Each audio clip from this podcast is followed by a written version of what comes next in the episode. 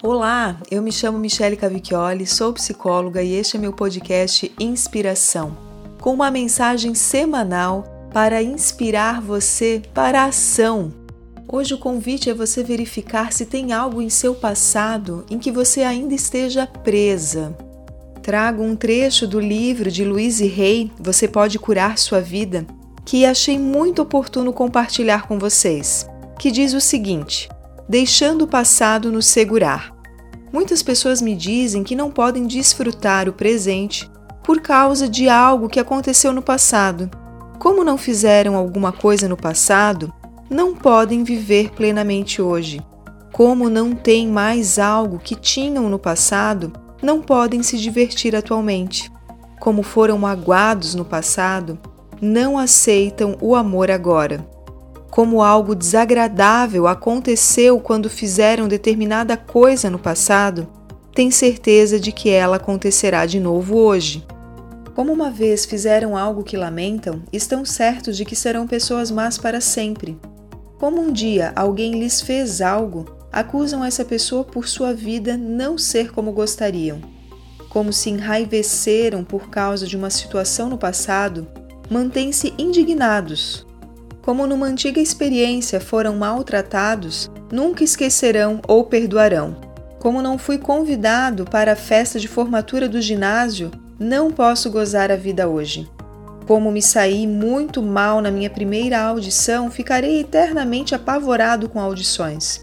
Como não sou mais casada, não posso gozar plenamente a vida hoje. Como meu primeiro relacionamento terminou, nunca mais estarei aberto ao amor. Como uma vez fiquei magoado com uma observação, nunca mais confiarei em ninguém. Como uma vez roubei uma coisa, devo me punir para sempre. Como eu era pobre quando criança, jamais serei bem-sucedido. O que frequentemente nos recusamos a perceber, o que frequentemente nos recusamos a perceber é o que nos mantém presos ao passado não importa qual tenha sido e por mais horrível que tenha sido, só magoa a nós mesmos. Eles, na verdade, não se importam. Geralmente, eles nem têm consciência do que fizeram. Estamos apenas nos prejudicando ao nos recusarmos a viver ao máximo o momento presente. O passado é passado e não pode ser mudado. O único instante que podemos viver é o instante presente.